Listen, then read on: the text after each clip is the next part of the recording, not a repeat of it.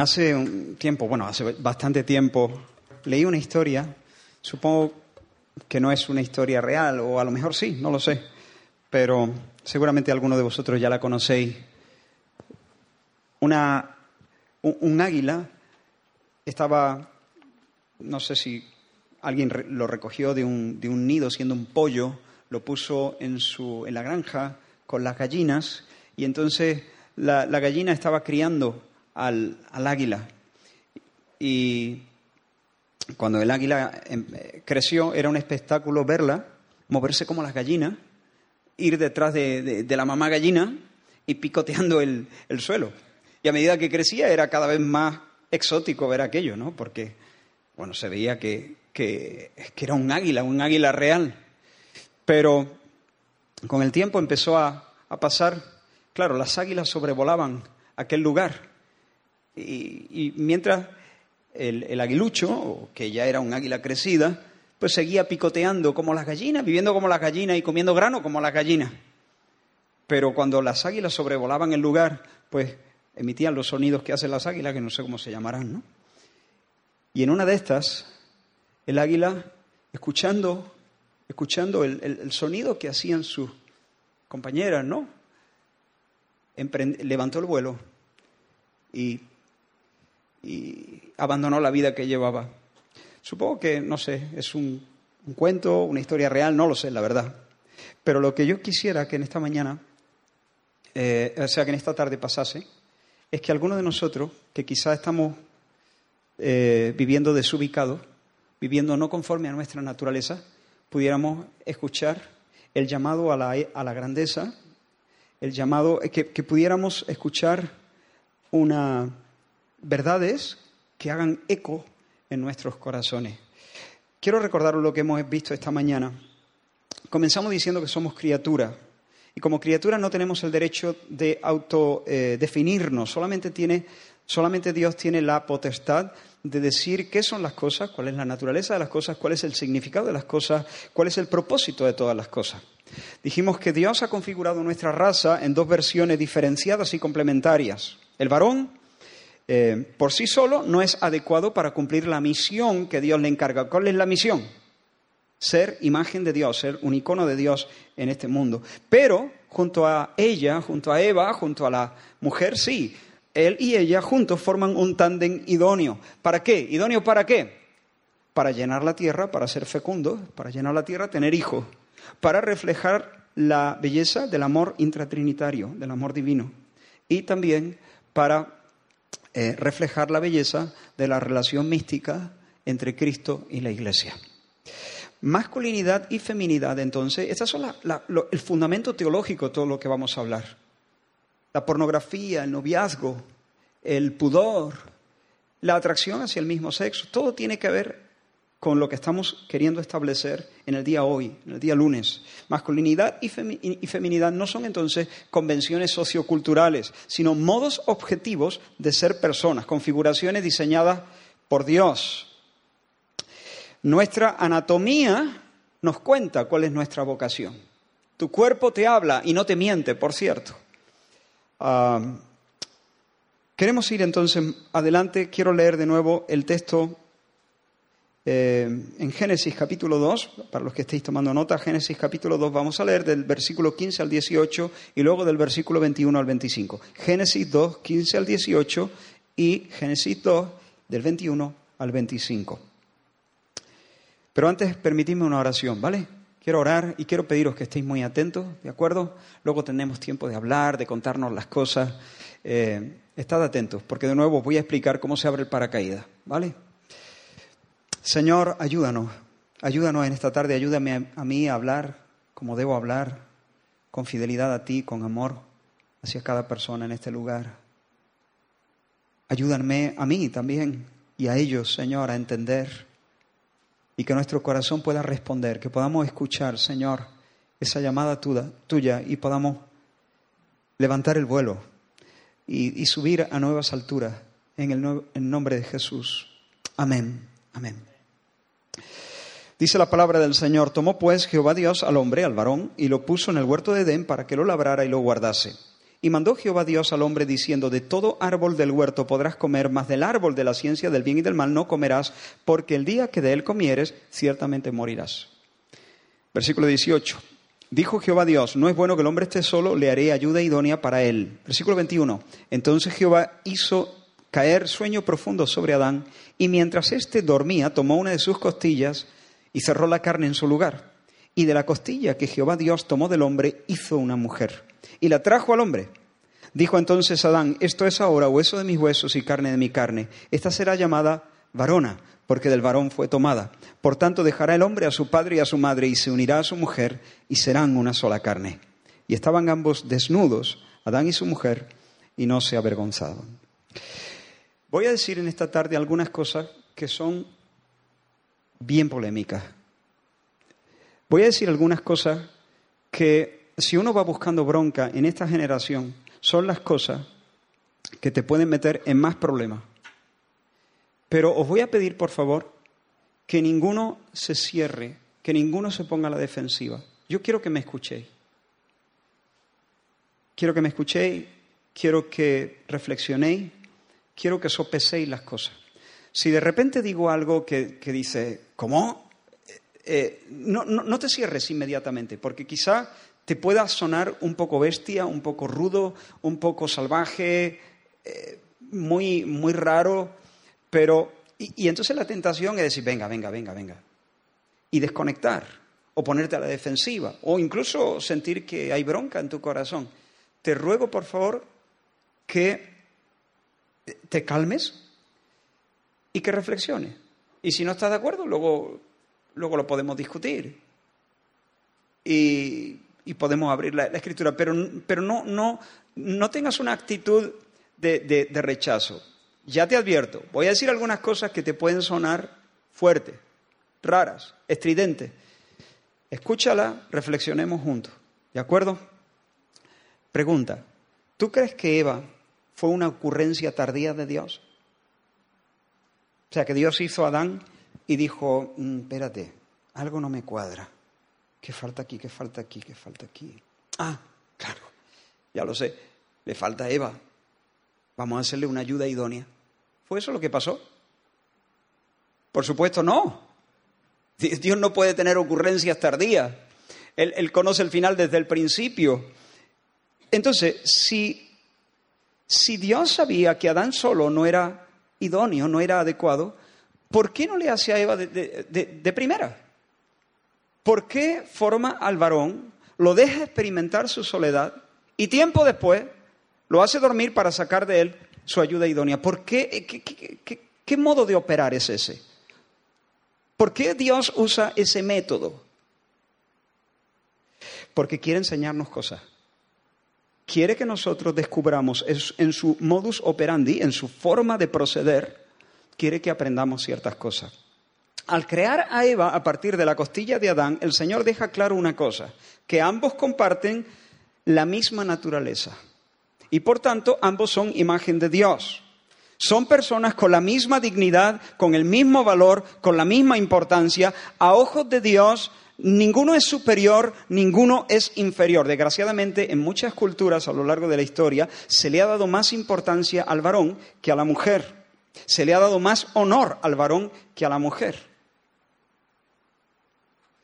incluso en algunas, en algunas culturas hoy en día. Y ese es un pecado escandaloso.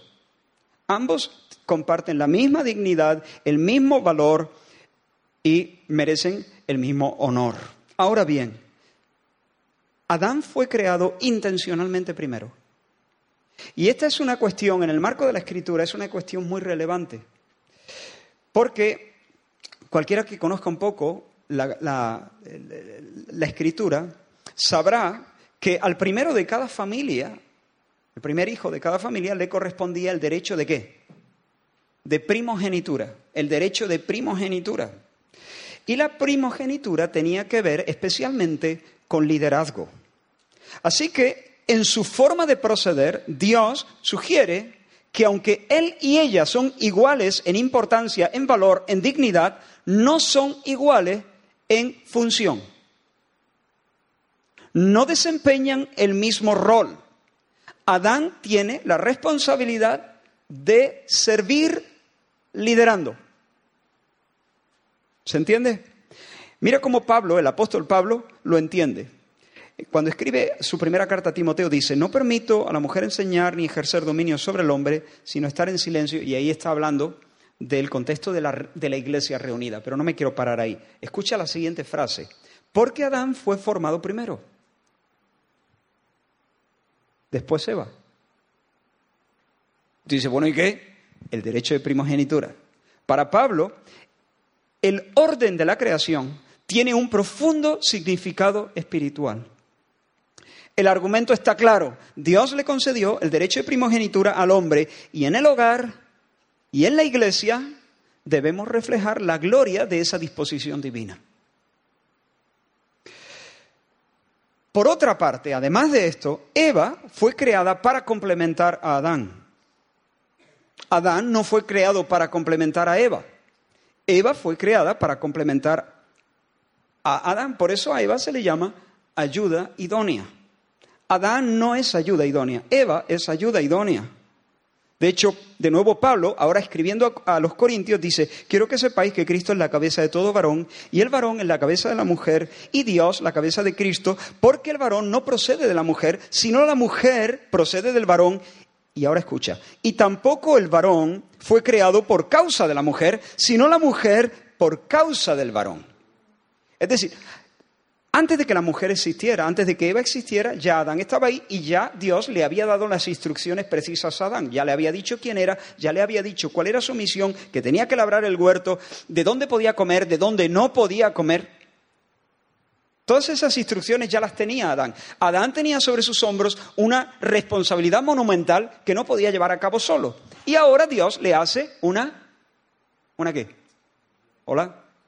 Una ayuda, una ayuda idónea. Ella tiene que aportar lo que falta porque él no se basta a sí mismo. Pero en cuanto a la tarea, la responsabilidad ya estaba en los hombros de Adán.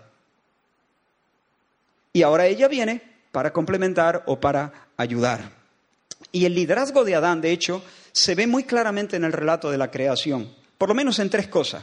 En primer lugar, es importante lo que ya he dicho. Adán ya había recibido instrucciones de parte de Dios en cuanto a, cuáles eran, cuál era su misión y cuáles eran las líneas rojas. Dios no le dijo eso a Eva. Dios nunca le dijo a Eva, de este árbol no coma. ¿A quién se lo dijo? Adán. ¿Cómo lo supo Eva? Porque Adán tenía la responsabilidad de enseñarle a su esposa las cosas que Dios había dicho. En segundo lugar, es significativo, muy significativo también, para cualquiera que conozca la Biblia, que Adán le puso nombre a Eva. Y esto de poner nombre es una, una señal de autoridad. Esta será llamada varona porque del varón fue tomada. Nombrar en la Biblia tiene que ver con un ejercicio de autoridad. Por ejemplo, yo no tengo ningún derecho a ponerle nombres a los hijos que tú tengas el día de mañana. Ningún derecho. Dios los pone bajo tu autoridad y tú eres el que les pones nombre. Por supuesto, tus hijos no te pertenecen, no son propiedad tuya, pero por cuanto son puestos bajo tu autoridad, tú tendrás el derecho, la prerrogativa de ponerles un nombre, ¿sí o no? Eva no pertenecía a Adán, no era una propiedad de Adán, pero por cuanto estaba bajo la autoridad de Adán, fue Adán el que le puso un nombre. Claro, ya no le ponemos nombre a nuestro esposo, a nuestra esposa porque, porque lo traen puesto, ¿no? Sus padres se lo, se lo ponen. Pero en este caso Adán nombró a su esposa. ¿Y qué dijo Eva? Machista, ¿tú quién te crees que eres? Mi nombre me lo escojo yo. Y le montó un 8 de marzo. ¿Eso es lo que hizo Eva? No. De hecho, Adán, pues tú dices, bueno, pero esto es normal. Adán llevaba toda la tarde poniendo nombre a los animales y ya por inercia se lo puso a su mujer también. No, Adán le puso luego nombre otra vez. Eva, será llamada Eva después del pecado, porque será madre de los vivientes. O sea, hay, hay, un ejercicio de autoridad, no un abuso de autoridad, sino un servicio. Y en tercer lugar, otra, otra, otro momento donde vemos la autoridad eh, del varón es cuando ellos pecan. ¿Quién fue la primera que comió? Bueno, ya te lo he dicho, ¿no? Eva fue la primera que, que comió del fruto prohibido. Pero ¿con quién se encara Dios? Con Adán. Adán, ven. Pero bueno, ha sido ella, no, no, tú eres el líder. Me encaro contigo primero. Entonces, ahí también vemos una pista. Ahora, lo digo de nuevo, lo digo de nuevo y quiero que quede claro. Muchachos, sobre todo os quiero que, que os quede claro a vosotros. Eso no significa que Eva es inferior. Eso no significa que Eva esté menos dotada. No significa que tenga menos valor.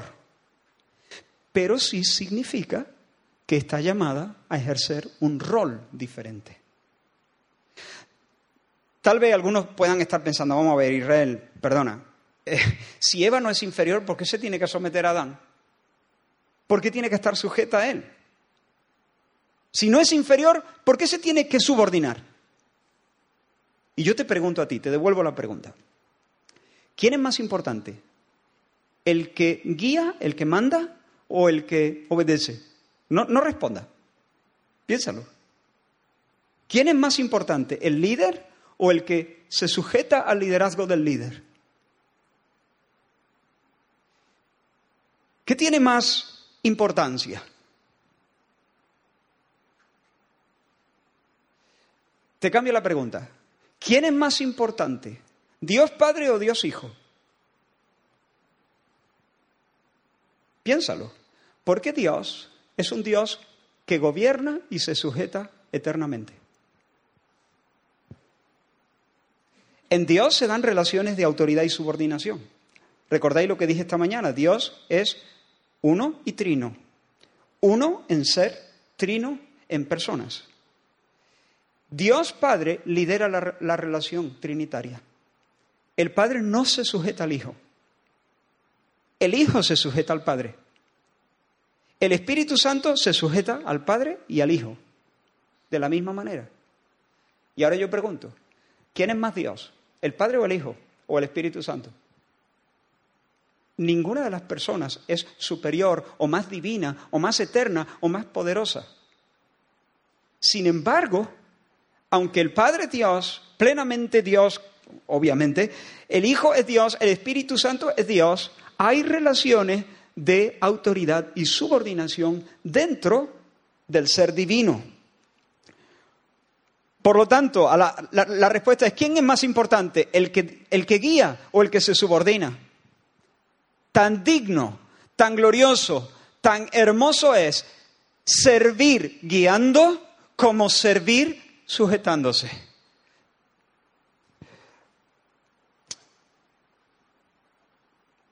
Lo hemos leído antes, te lo recuerdo. Pablo dice cuando escribe a 1 Corintios 11:3, Dios es la cabeza de Cristo. Se refiere aquí al Padre. El Padre es la cabeza de Cristo. Así que hay tanta gloria en la sumisión como en el liderazgo. Del mismo modo, Adán y Eva son iguales en dignidad, pero Dios quiere que reflejen su gloria. En este caso, Eva refleja la gloria del Hijo, que eternamente se sujeta. Y Adán refleja la gloria de Dios Padre. Y si me apuráis, si me apuráis, en una familia, por ejemplo, los hijos, ¿a quién se sujetan los hijos? Al padre y a la madre. Una pregunta, no respondáis en voz alta. ¿A quién más? ¿A quién se sujetan más los hijos? Si los padres están en desacuerdo. No, los hijos se tienen que sujetar tanto al padre como a la madre en el mismo nivel. El hijo lo que tiene que decirle a sus padres, papá y mamá, me voy a volver loco, poneos de acuerdo y yo seguiré vuestras órdenes. ¿Me explico? El Espíritu Santo se sujeta al Padre y se sujeta al Hijo.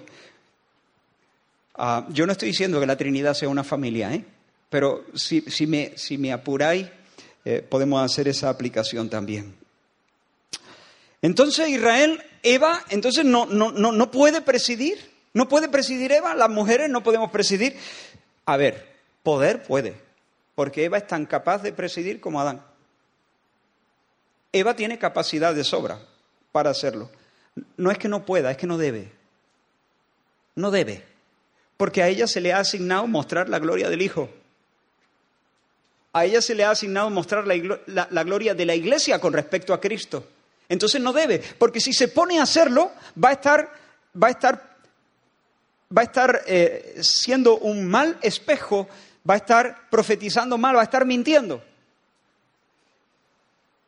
Ahora, ¿qué se espera entonces de cada uno de ellos? ¿Qué se espera del hombre? ¿Qué se espera de la mujer? Atentos, atentos, aquí, atentos. Vamos a comenzar entonces, las damas primero, vamos a comenzar por ella. ¿Qué se espera de la mujer? ¿Cuál es la esencia de la verdadera sumisión? ¿Cuál es la, esencia de la verdadera sumisión? Espero que todavía estéis bien, que no estéis enfadados ni estéis con bronca en vuestros corazones. En primera de Pedro capítulo 3, versículo 1 y luego versículos 5 y 6, el apóstol Pedro le dice a las mujeres, asimismo vosotras, mujeres, estad sujetas a vuestros maridos, para que también los que no creen a la palabra, quiero hacer aquí un paréntesis. Fijaos que yo no estoy diciendo que las mujeres tienen que estar sujetas al hombre. Estamos hablando que las esposas deben estar sujetas a sus esposos. Es diferente, ¿vale?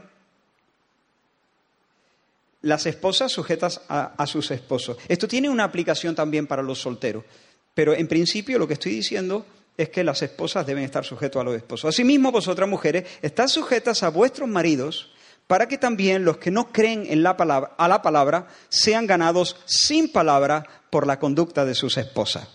Porque así también se ataviaban en otro tiempo aquellas santas mujeres que esperaban en Dios, estando sujetas a sus maridos. Y ahora escucha, como Sara.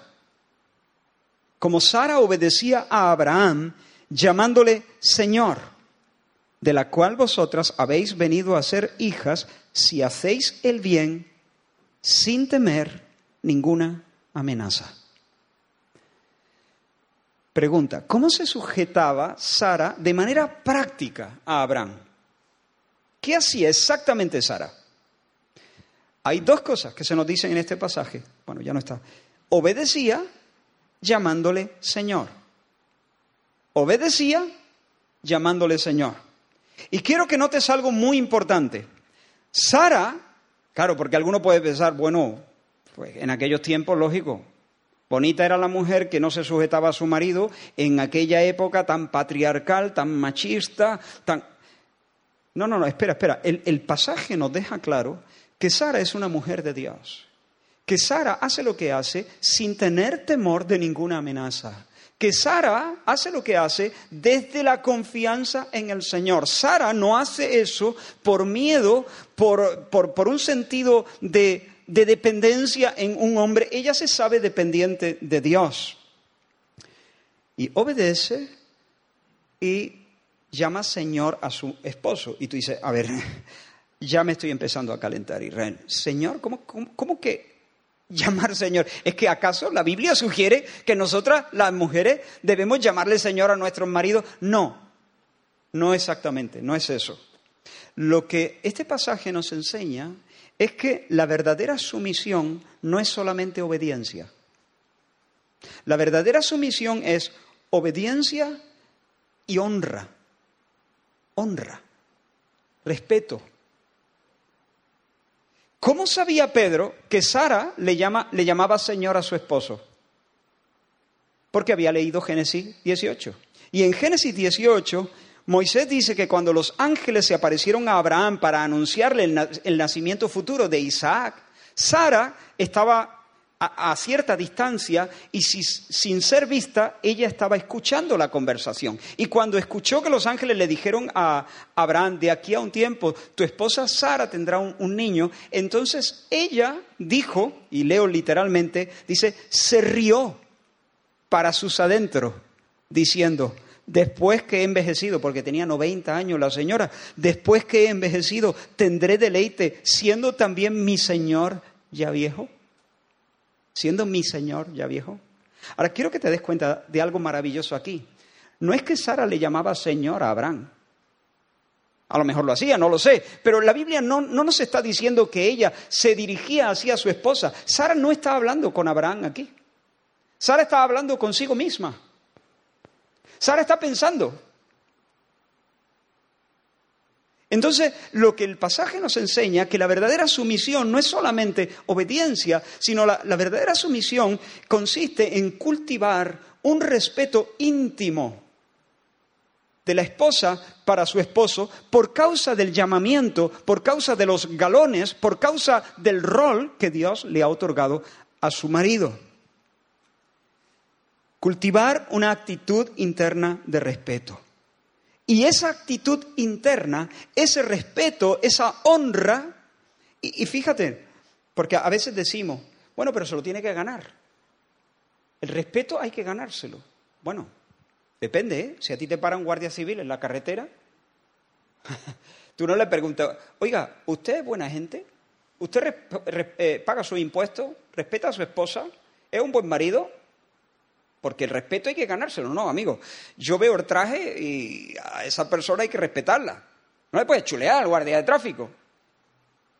¿No? Entonces, lleva, lleva uniforme. Bueno, pues un marido lleva uniforme. ¿Y eso por qué? Pues que Dios se lo ha dado, no le ha tocado en una tómbola. Ser marido es ser líder. Ser esposo puede ser un mal líder, puede ser un cara dura, puede ser un hombre un cobarde, como fue Abraham, por cierto. Abraham mintió y expuso a su esposa para salvar su pellejo. Era un hombre de Dios, por supuesto, mis respetos para Abraham, pero, era, pero no era el marido perfecto, ¿eh? Sin embargo, un esposo, por el hecho de serlo, está colocado por Dios como encargado. Lo que hizo Julián el otro día aquí, con el equipo pastoral y con el equipo de monitores, y os dijo a todos, ellos tienen cierta autoridad. Lo que os digan, tiene el respaldo de la dirección del campamento. Bueno, un poco Dios hace eso. El esposo está puesto en autoridad y lleva el respaldo. Si ejerce bien su autoridad, tendrá honor de parte del Señor y premio, galardón de parte del Señor. Si ejerce mal su autoridad, tendrá eh, castigo de parte de Dios. Pero tenerla la tiene. ¿Se entiende? Hasta aquí vamos bien. Entonces, la sumisión es un acto libre en el que la esposa voluntariamente y por obediencia al Señor en primer lugar, reconoce la autoridad que Dios ha delegado sobre su esposo. En segundo lugar, trata con respeto a su esposo por causa de esa posición. Igual que yo no le puedo hablar de cualquier manera al guardia de tráfico o al maestro o al presidente, no se le puede hablar de cualquier manera al marido porque porta una autoridad legítima que el cielo le ha dado. Y en tercer lugar, la esposa dispone sus capacidades para afirmar y para seguir el liderazgo de su esposo. Eso no significa que una mujer sea débil o que sea un ente pasivo que espera órdenes y que sí, sí, cariño, sí, mi amor. No, no, al contrario, una esposa está llamada a discernir, a opinar, a apelar, a argumentar, a confrontar el pecado, a orar. De hecho, es muy frecuente que en un matrimonio ella sea el jugador estrella. No hay problema. Si tú te casas con una chica que tiene diez veces más capacidades que tú, has triunfado. Eh, eh, eh, el ejemplo que siempre me ayuda a entender esto es el ejemplo de un equipo de baloncesto. En cancha hay cinco jugadores. Generalmente, casi siempre, es el base el que lidera el ataque del equipo, claro, bajo las órdenes, digamos, directrices del entrenador. Entonces es el base, el jugador que suele ser el más bajito, sube la bola, marca la jugada, pide los bloqueos. Y muchas veces el base no es la estrella del equipo. A veces la estrella del equipo es un alero, un ala o un pívot. Eh, y, la mayoría de los puntos los va, los va a, a encestar otro del equipo. Y el que sale a hombros posiblemente sea otro del equipo. No pasa nada. Pero el base no puede renunciar a su rol él marca jugada. En un matrimonio, la que marca la mayoría de las canastas puede ser la esposa. Genial. Si tú te casas con una esposa así, has triunfado.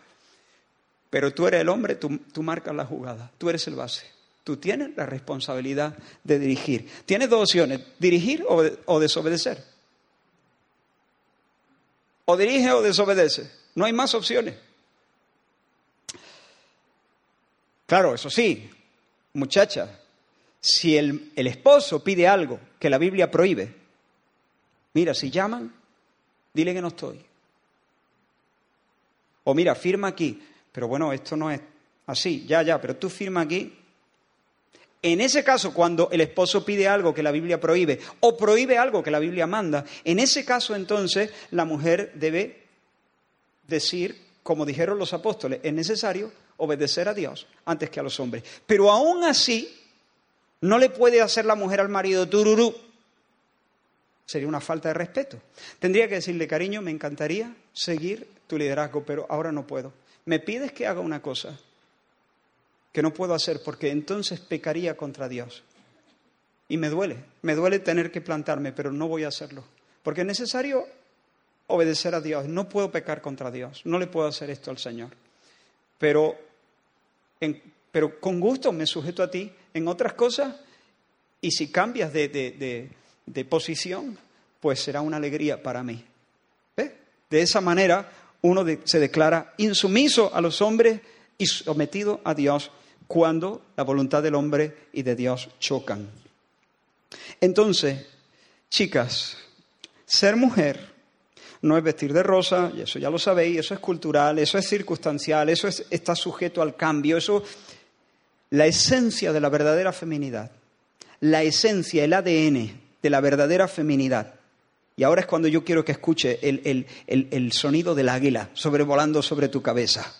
Porque el feminismo actual es un timo. Es un timo. Ese estribillo chillón es un timo. Escúchame por el amor de Dios y por el amor de tu alma. No te digo esto para encerrarte en un bote, te digo esto para liberarte.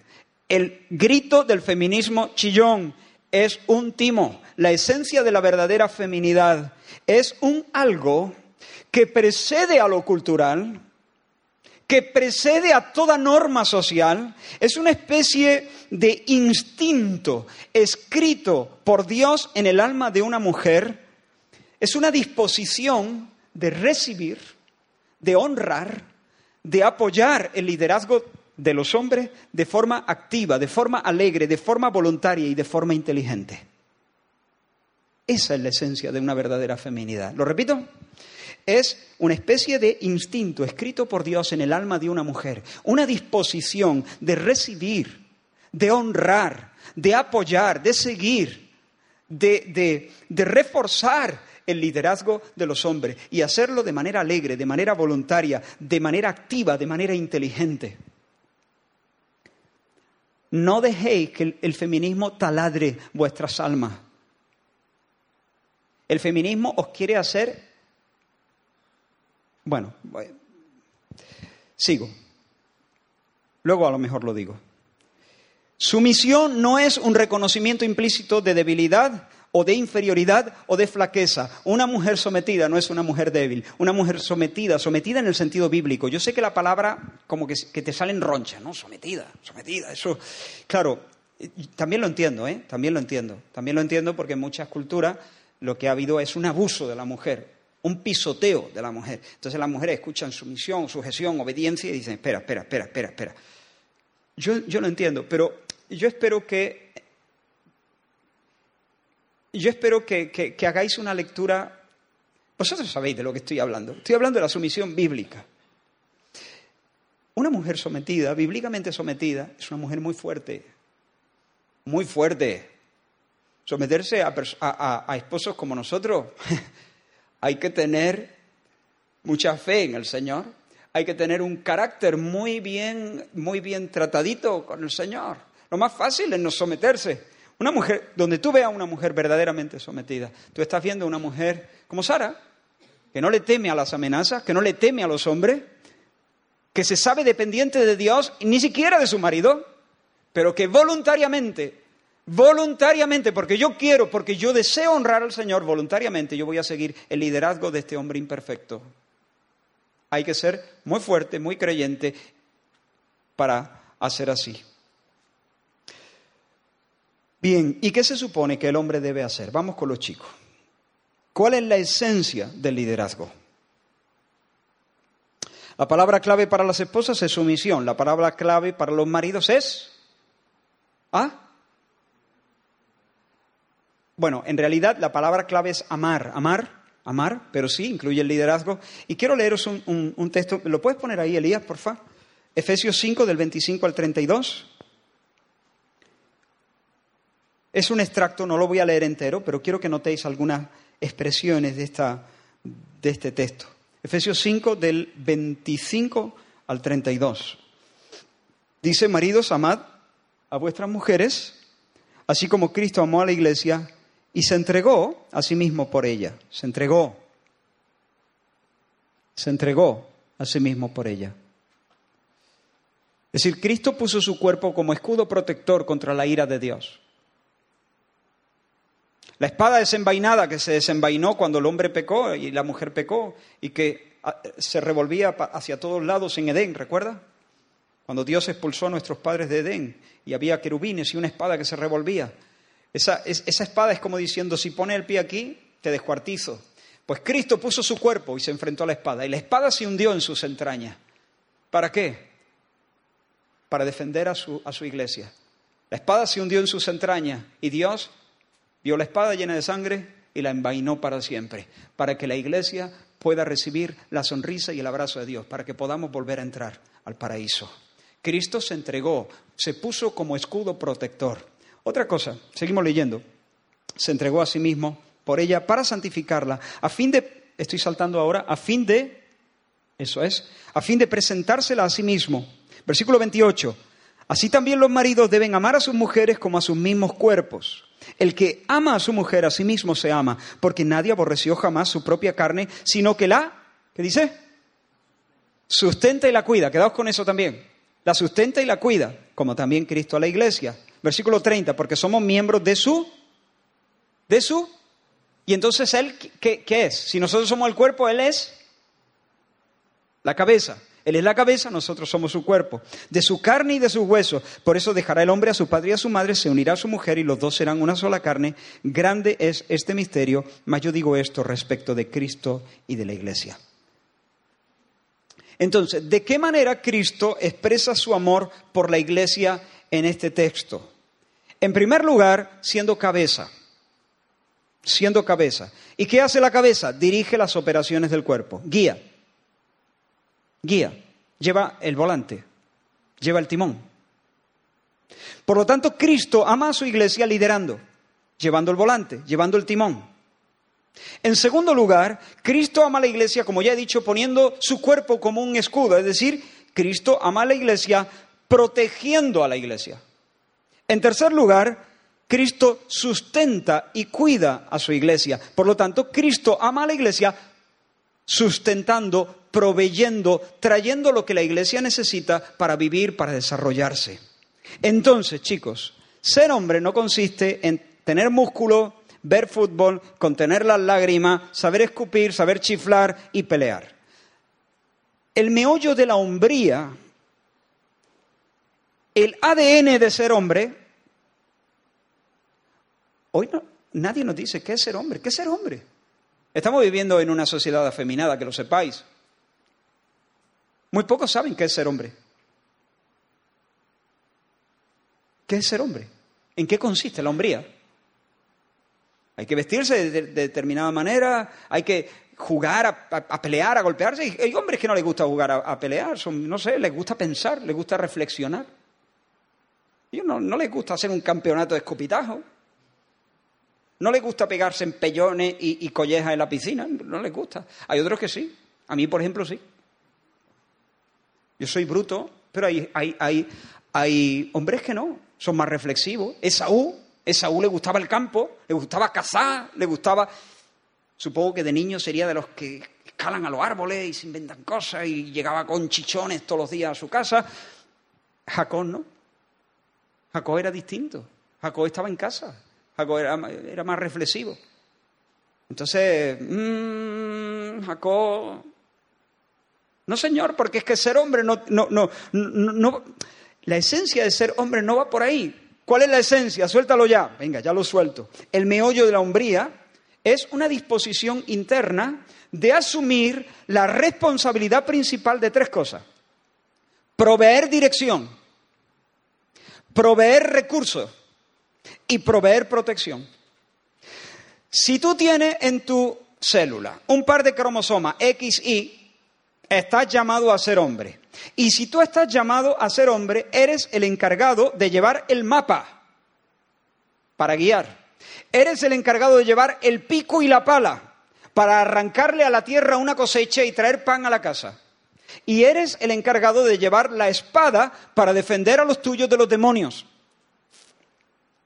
Y ese impulso que un hombre siente no es el producto de un sistema heteropatriarcal, es un instinto, muchachos, es un instinto, es una disposición tatuada en el interior de un hombre, en el corazón de los hombres.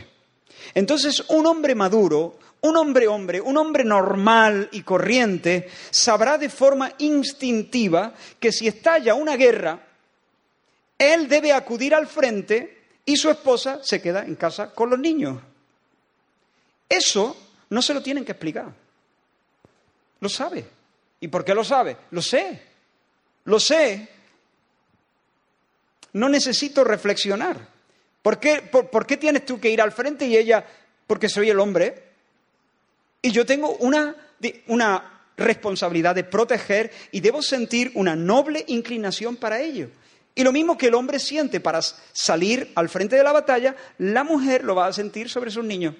Quítaselo. Ya verá cómo se convierte en una máquina de guerra. Pero en esos dos niveles. Si el edificio está en llama, las mujeres y los niños deben ser evacuados primero. Eso lo sabe un hombre. Por cierto, ¿alguno ha visto la película Titanic? ¿Habéis visto la película Titanic? En la película Titanic, a ver si, recuerdo bien esto, porque en la película Titanic hicieron un cambio, eh, o sea, se documentaron bien para que las escenas reflejasen realmente la historia, lo que ocurrió, pero hubo algo que no, que, que lo cambiaron. Lo cambiaron porque dijeron, si lo hacemos tal cual pasó, no va a ser creíble. La gente va a decir, eh, venga ya no va a ser creíble. Entonces se va a ver como, como, como impostado, como falso, como artificial, como un poco ñoño. Entonces, esto, esto no, no. Y entonces introdujeron un cambio. ¿Cuál fue?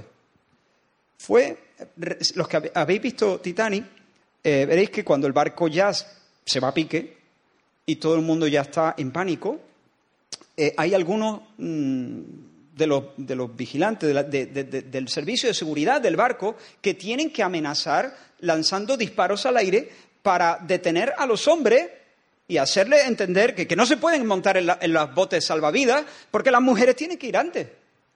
Y entonces para, para echar, eh, para espantar a los hombres y, hacerle, y abrirle paso a las mujeres, porque los hombres están desesperados también y ahí cada uno corre para su bola. Eso no pasó en el Titanic. No pasó.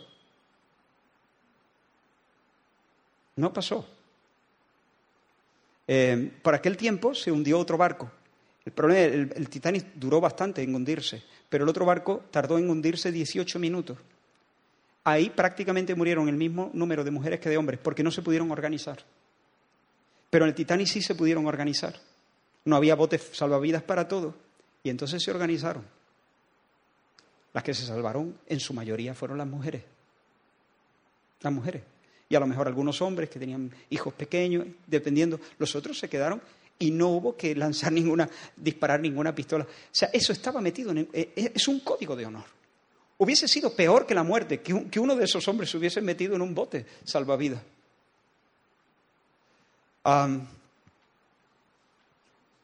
entonces,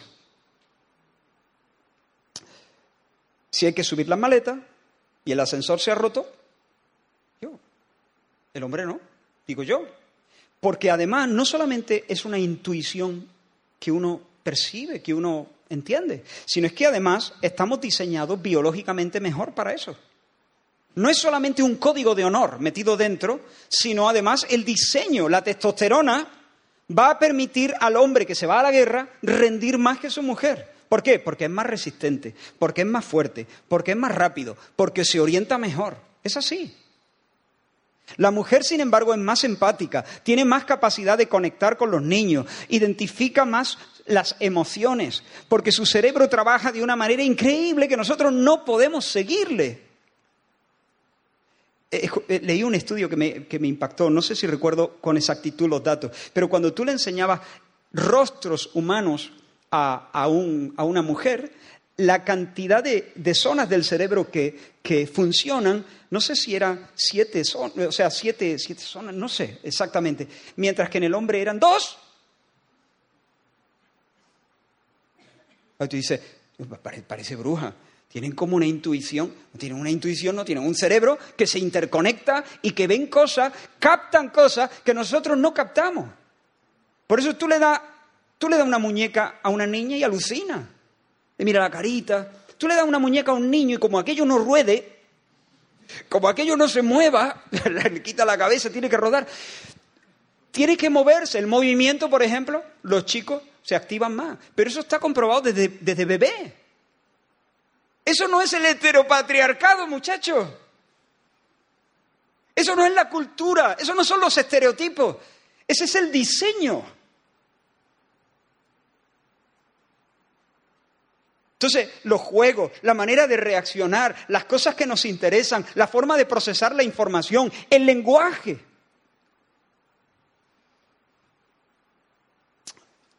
Entonces, si intercambian papeles y ella se va a la guerra, el enemigo lo va a tener más fácil y los niños más difícil.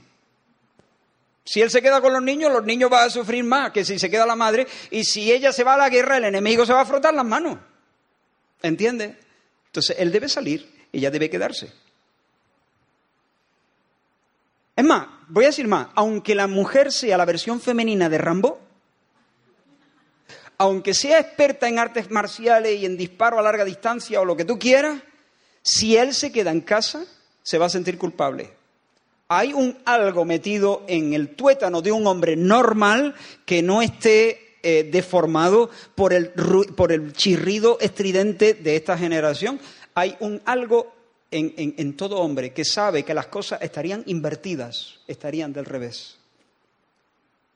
Si entra un ladrón en la casa, medianoche, cinco de la mañana, cuatro de la mañana, y yo le digo, Damari, ¿has escuchado? ¿Te podrías levantar? yo luego tendría que pedirle perdón a Damari, perdón al Señor, y tendría que darme algún cabezazo contra la esquina. O sea, no se puede hacer eso. Pero bueno, Israel, ¿y si ella es cinturón negro de Kung Fu?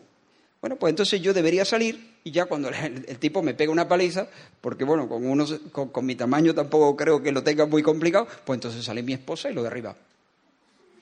Pero yo pondría en, peligro mi hombría si por lo menos no doy la cara, si me quedo en la cama, debajo de la sábana, esperando aquí a que mi esposa eh, eche al ladrón, ¿entiendes? Además, un hombre maduro, entonces, en, primer lugar, un hombre maduro o un hombre normal siente ese, ese impulso de proteger, proteger.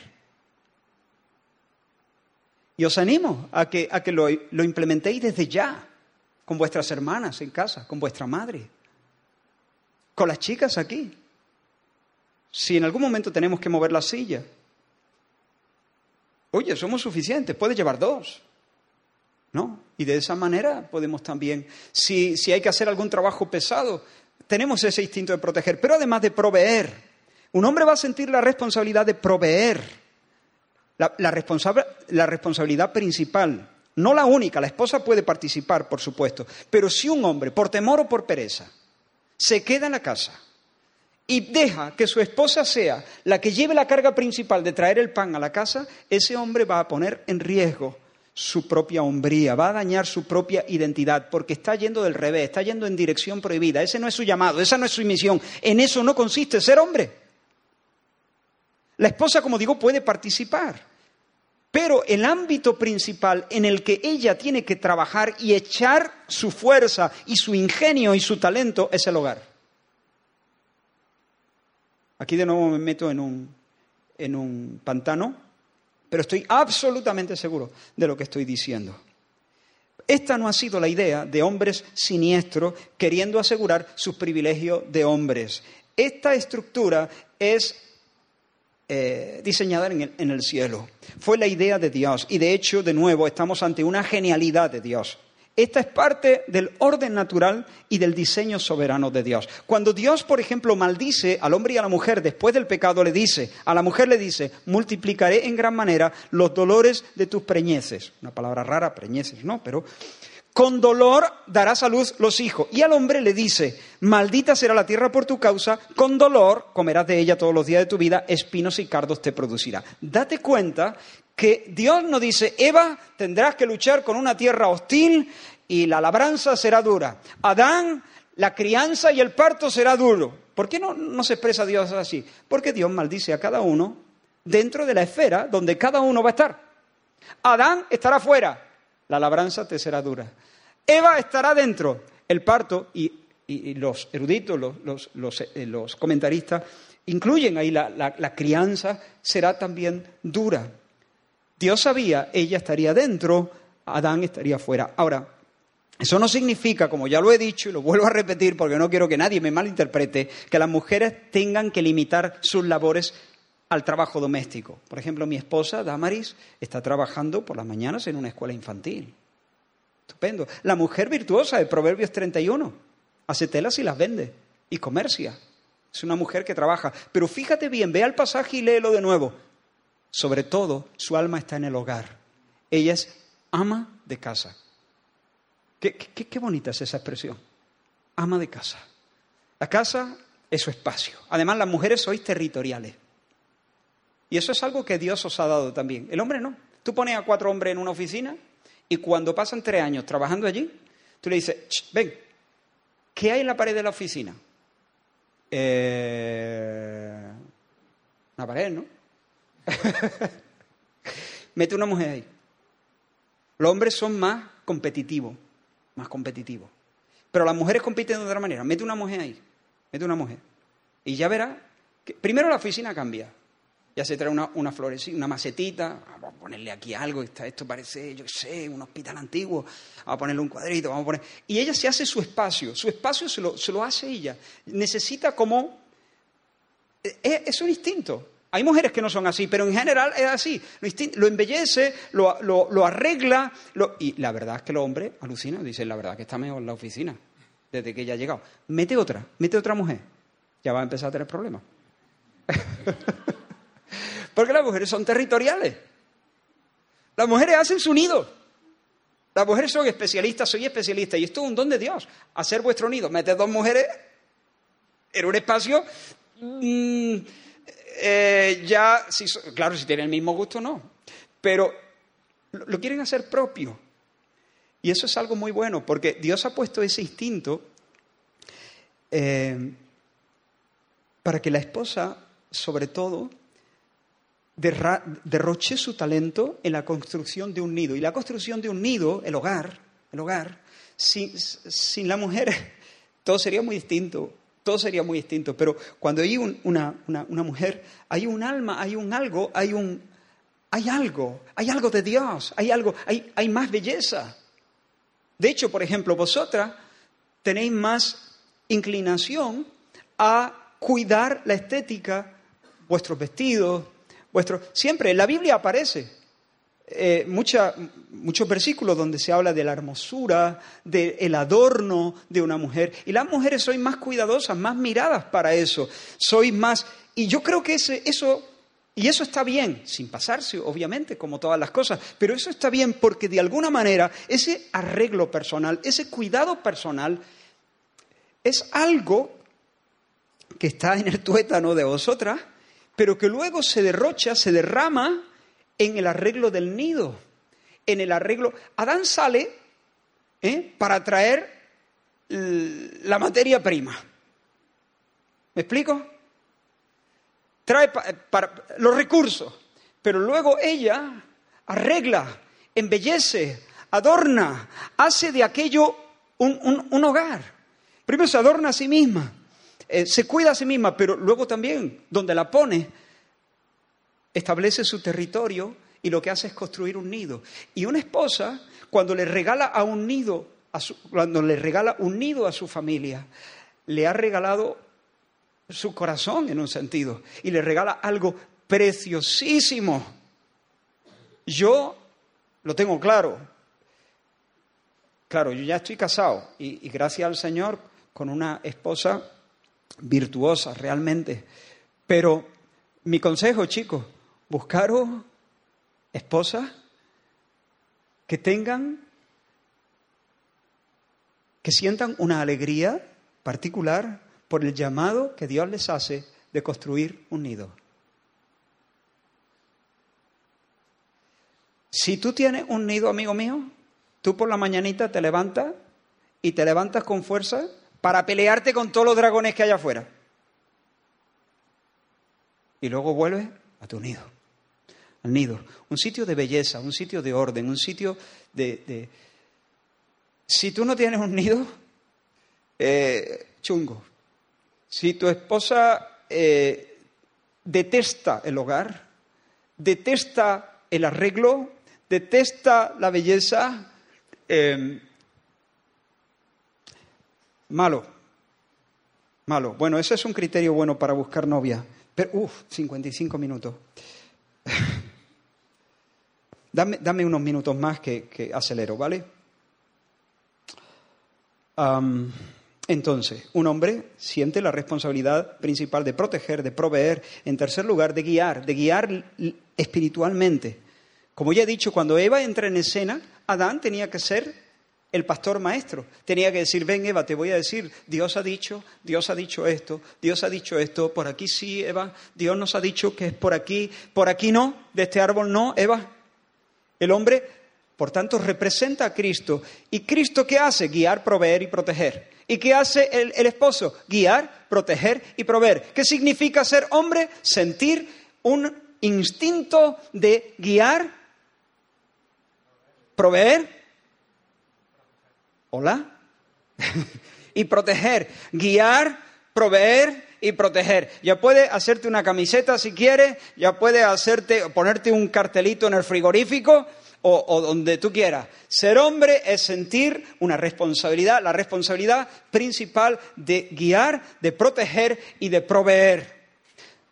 Si tú eres hombre y sueñas, tus fantasías son que Catwoman venga y te salve de la torre en llama,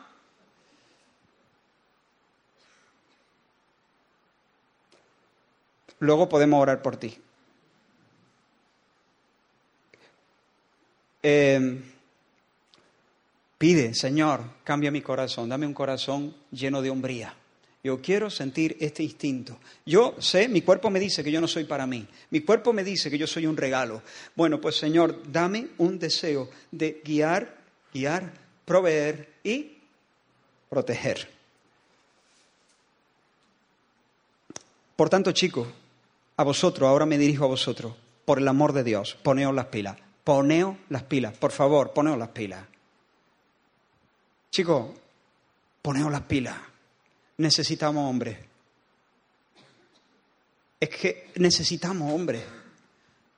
No dejéis que el mundo os enseñe a ser hombre, porque el mundo no sabe lo que es ser un hombre. Abrir la Biblia, recorrerla de tapa a tapa, aprender de la mano del Espíritu Santo qué es la masculinidad, porque está en juego no solo la gloria de Dios, está en juego la gloria de Dios, la felicidad de tu futura eh, esposa y tu propia felicidad.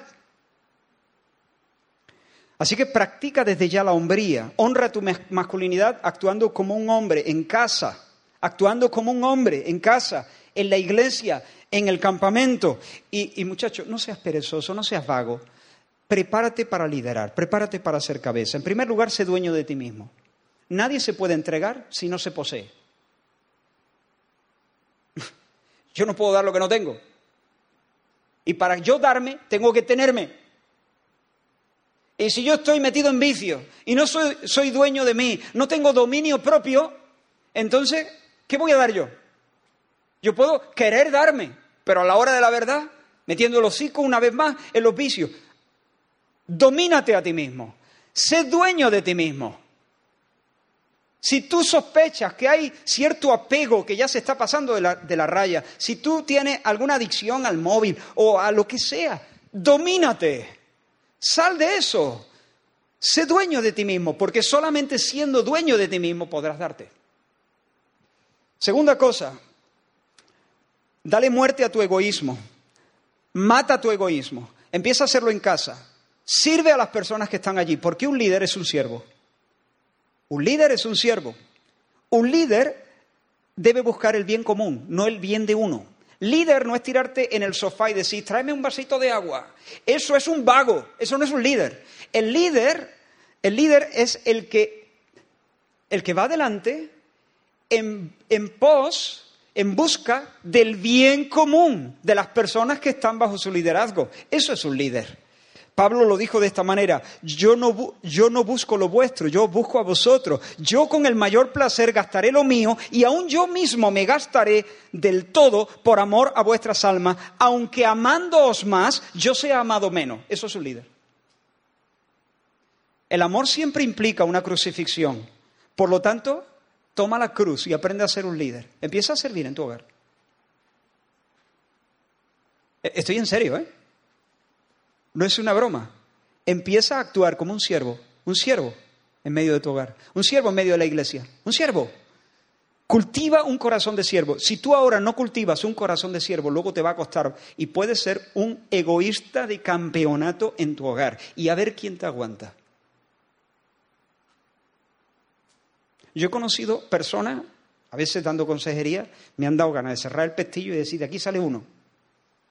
Aguantar, nos vamos a liar. Porque, porque ve, hombre tan egoísta, tan caprichoso, que están destrozando a sus esposas porque no son capaces de ver el mundo más allá de su nariz. El mundo acaba donde acaba su nariz. No piensan nada más que en su interés, lo que les apetece, lo que les gusta, lo que les viene bien. Eso no es un líder. Pero eso no se entrena cuando uno se casa. No, es que me gusta mucho. Después de gustar lo que tú quieras. Si eres un egoísta, vas a ser un egoísta. Entrena ya tu corazón para ser un siervo. tercera cosa, protege. ¿Cómo puedo proteger? Todavía soy soltero, Israel, todavía no soy esposo, no tengo galones todavía. Bueno, pero empieza, empieza a manifestar este ADN masculino allí donde estés. Ora, por ejemplo, ora. Ora por la gente de tu grupo. Ora, ora por las chicas. Ora por los demás chicos. Defiende el honor de las chicas. No permitas que ningún caradura les falte el respeto. Haz la ronda. Identifica a los buitres. Cógelos del pecho. Date una vuelta con ellos. ¿Nos damos una vuelta? No te importe tu tamaño. Mira, te he estado observando. Esa una vez se lo, se lo dije yo a un hombre. Viene a la iglesia. Por primera vez venía el hombre. Y dice, eh, me dice, vean las mujeres que hay aquí. ¿eh? Digo, sí, hay mujeres piadosas, muy hermosas. Em, y no sé qué me dijo otro comentario y ya dije, sí, sí, tenemos mujeres que son mujeres de Dios. Ve a todo ese hombre, ve a todo ese hombre y a mí, todo ese hombre y yo estamos aquí para defenderla. ¿Te ha quedado claro? Creo que me entendió. Defiende el honor de la chica. Eso no quiere decir, a, ver, si, a ver si no le vamos a permitir al tipo tampoco que, se enamore y, y, le diga una cortesía a una chica. Tampoco es eso, ¿me explico? Pero vosotros sabéis de qué estoy hablando. Los enterados, los caraduras, los buitres que van a ver que pillan, que no tienen interés realmente en bendecir el alma de, una chica. ¿Nosotros para qué estamos? Pues estamos para proteger. Tú eres, un chico, pues tú, tú, tú tienes que proteger, tú tienes que vivir con esa mentalidad, tú tienes que estar con ese chip. Este va a ser el más largo, ¿eh? Ya lo sabía yo, pero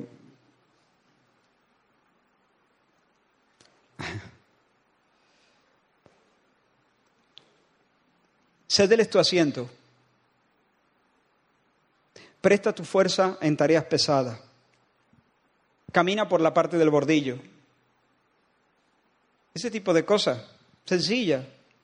Háblales con delicadeza, sé sensible, no las trates como si fueran tíos. Esta es otra cosa que yo he visto. Los, los chavales tratan a las muchachas como si fueran tíos. Te voy a decir una cosa. Luego vosotras me podéis discutir si queréis. No les gusta. Hacen como que les gusta. Porque esta sociedad está enseñándole a las chicas a ser como machotes. Pero en realidad no les gusta. No les gustan los mismos juegos. a una chica no le gusta que le den una colleja. Pero los chavales yo los veo dándole empujones, collejas, que no les gusta. Habrá, habrá alguna que le guste, ¿vale? Pero que no, que no se trata así.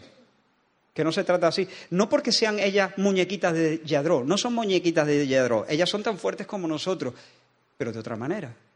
Tienen más aguante que nosotros en otra área, pero son diferentes. Muchachos, no tengáis miedo a ser caballeros. No tengáis miedo. Si se molestan, pues que se molesten. Oye, pues ya no se lo hacemos más. Pero no tengáis miedo a ser caballeros. Os, leo una cita de Wendy eh, Shalit en un, en un, libro que escribió en 1999. Dice, fuera de los círculos de la, de la élite académica y de las filas de los distintos extremismos, la mayoría de las chicas jóvenes anhelan encontrar un hombre que sepa comportarse con cortesía cuando un hombre, a pesar de toda su educación no sexista, se atreve a abrirle la puerta a una mujer, se lo rifan inmediatamente. No sé si exageró, pero yo pienso que hay algo de verdad. Lo que pasa es que las mujeres a veces, mm, ¿qué, me estás diciendo? ¿Que soy más débil? ¿Qué me estás diciendo? Porque también están, están, están comiéndole en la cabeza. Oye, no te está diciendo que seas más débil, te está honrando. Escúchame, chica. No te está diciendo que seas más débil, te está honrando te está honrando.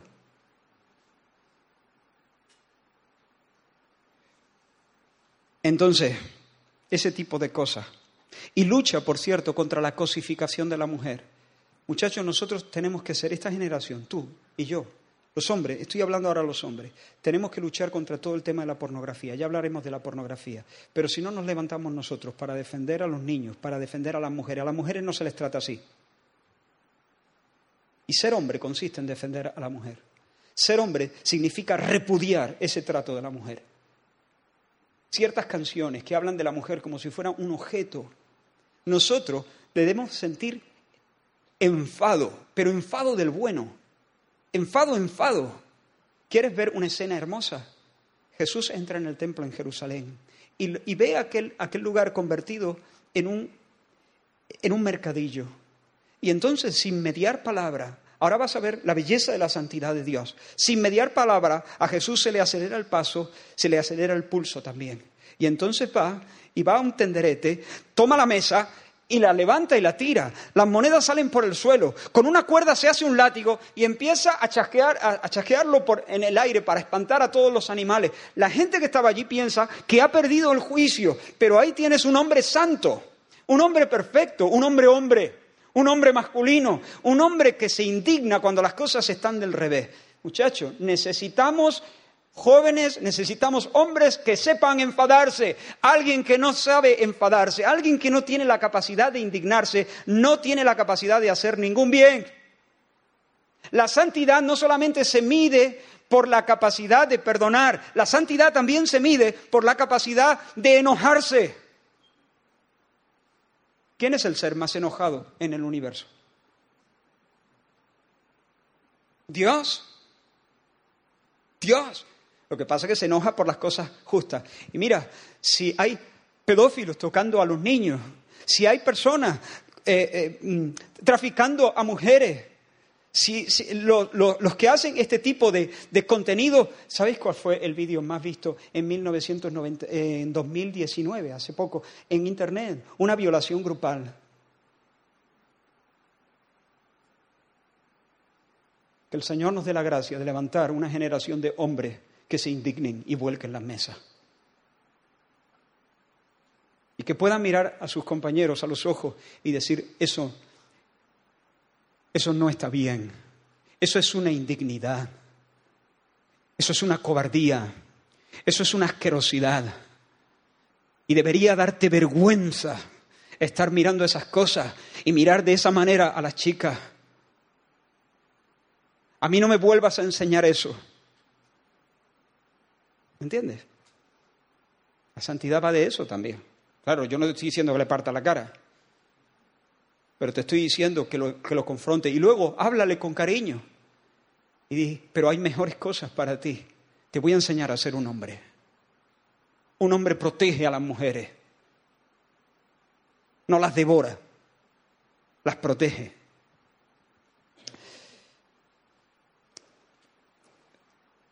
Prepárate para proveer. Joven, aprende un oficio, fórmate, eh, trabaja en algo, trabaja en algo. Dice, bueno, es que eh, yo ya he terminado mi etapa de formación y no me sale trabajo. ¿Qué significa que no te sale trabajo? Pues yo tengo un montón de trabajo. No está pagado, pero trabajo es. Si tú no puedes encontrar trabajo remunerado, búscate otra cosa, empléate en otra cosa y ya Dios te abrirá brecha. Preséntate como voluntario. Que tu trabajo sea buscar. Que tu trabajo sea buscar. Bueno, voy a adelantar algunas cosas porque quiero decirle algunas cositas a las chicas y ya terminar, ¿vale? Disculpa que se me ha ido la hora. Ah. bueno, un, detalle, cuando, cuando, en las crónicas de Narnia, habéis leído las crónicas de Narnia, a lo mejor habéis visto las pelis, ¿no?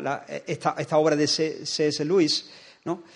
C.S. Lewis, hablando de Aslan, el león, dice, es peligroso, pero bueno. Es peligroso, pero bueno. Bueno, chicos, eso os debe definir. Tú tienes que ser bueno, pero peligroso. Un hombre tiene que tener una combinación de santa indignación y de tierna bondad. Tienes que ser bueno y peligroso. ¿Me explico? Un hombre que no sea peligroso está mal. Y un hombre que no sea bueno está mal. Tienes que ser como Aslan, bueno y peligroso. Y bueno, chicas, vamos a ver.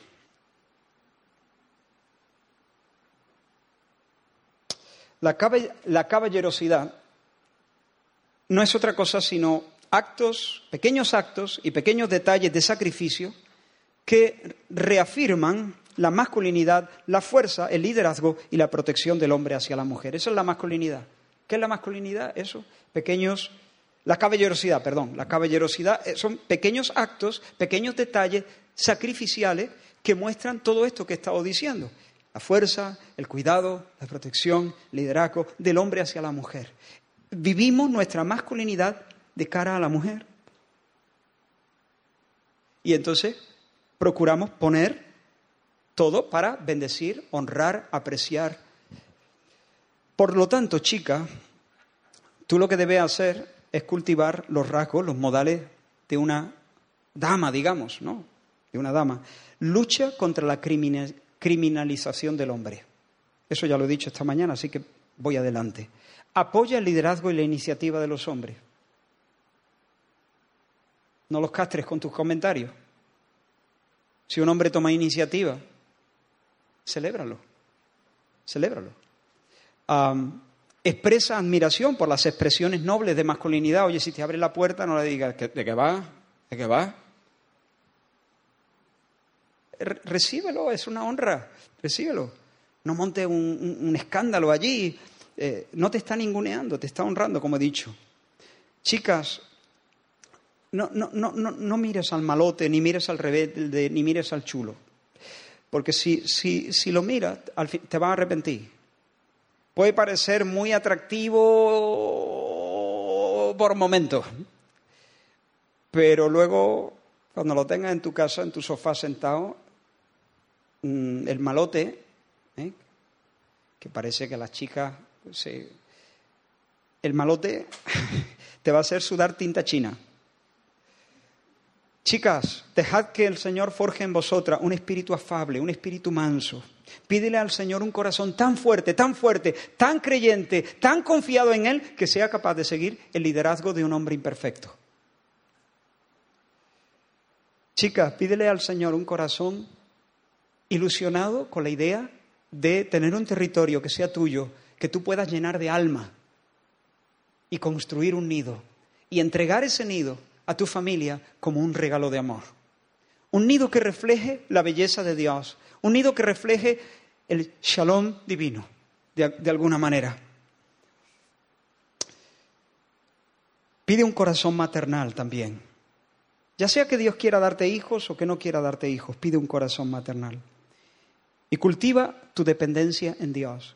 Chicas, escúchame en esto. Tú no dependes de ningún hombre, ni necesitas a ningún hombre para ser feliz. Métetelo en la cabeza. Tú dependes de Dios. Y si tienes a Dios, tienes todo lo que necesitas para ser la mujer más feliz sobre la faz de la tierra. Bien, lo, vamos a dejar aquí porque ya me... No, quiero, no quiero abusar. aunque posiblemente ya lo he hecho, ¿no? Aprecio mucho vuestra, vuestra eh, atención. Como dije al principio, es posible que haya dicho algunas cosas que tú dices, uff, uff, uff. Eh, bueno, ahí está el buzón, podemos hacer preguntas, nosotros vamos a estar también por aquí, podemos charlar. Si algo te ha rayado, oye, a lo mejor no lo has entendido bien también, me puedes preguntar, oye, Israel, ¿me puedes explicar otra vez esto? Porque es que me ha sonado demasiado. Eh, entonces, tengamos esa libertad, ¿vale? Vamos a orar. Vamos a orar un momento.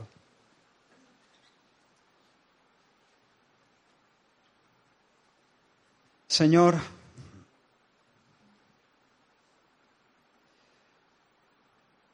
somos conscientes de la batalla espiritual que hay en medio de esta, esta generación, las fortalezas espirituales, el ruido, el mensaje contrario que, que, nos inunda, que nos, que nos embota. Somos conscientes, Señor, de que necesitamos que tú nos abras el oído, que tú unjas nuestros ojos, nuestra mirada con tu colirio para que podamos entender estas cosas. Pero por, por favor, Señor, te pedimos que nos enseñes porque entendemos que, si caminamos en los raíles que tú nos has dispuesto, que si caminamos de acuerdo al diseño, seremos felices y que si lo violentamos, nos estaremos haciendo daño a nosotros mismos. Por lo tanto, Señor, que se haga tu voluntad en nuestras vidas. Danos entendimiento y viviremos. Danos entendimiento, Señor.